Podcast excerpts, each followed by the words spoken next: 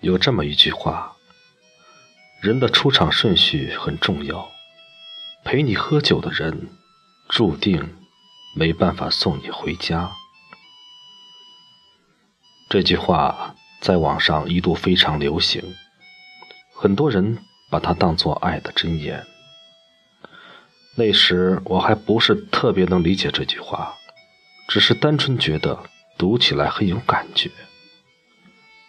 但是，遇见了一些人之后，才逐渐了解这句话的深意。我一个同事，初婚时喜玩乐，经常和一帮狐朋狗友喝酒吃肉，有了孩子也不顾家，终于惹得岳父大恼，搅和小家庭以离婚收场。同事醒悟了。但已收不回爱情和孩子。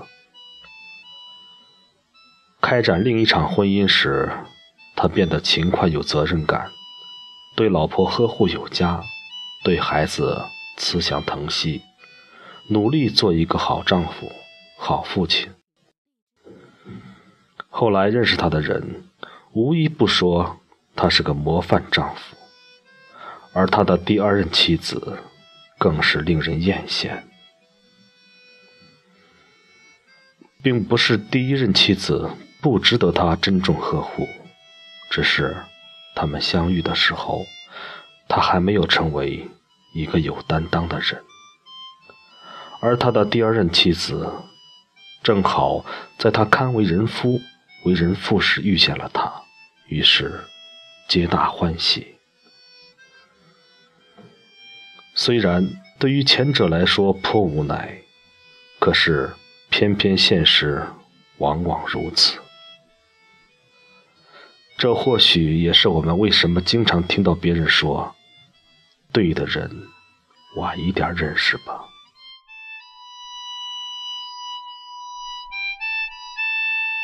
记得高中的时候，很多人都交了男女朋友，但那时学校又规定我们不准谈恋爱。有一次，老师就在课堂上讲到。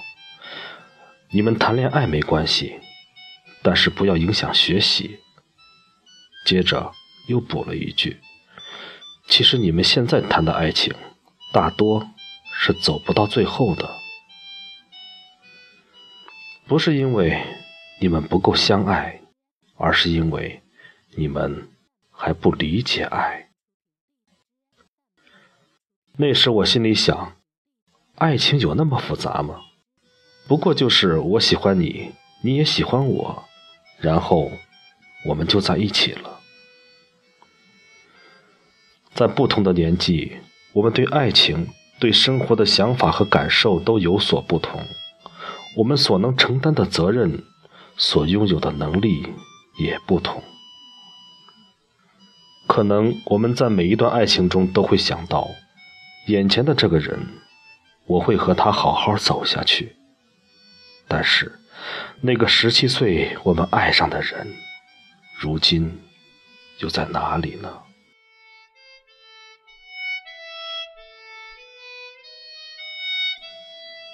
有些人出现在你的生活中，只是为了给你上一课就走；但有些人认真的爱了，依旧没有结局。期待你爱的人。不要出现在你的少年时代，不然你只能在以后的 KTV 里唱。后来，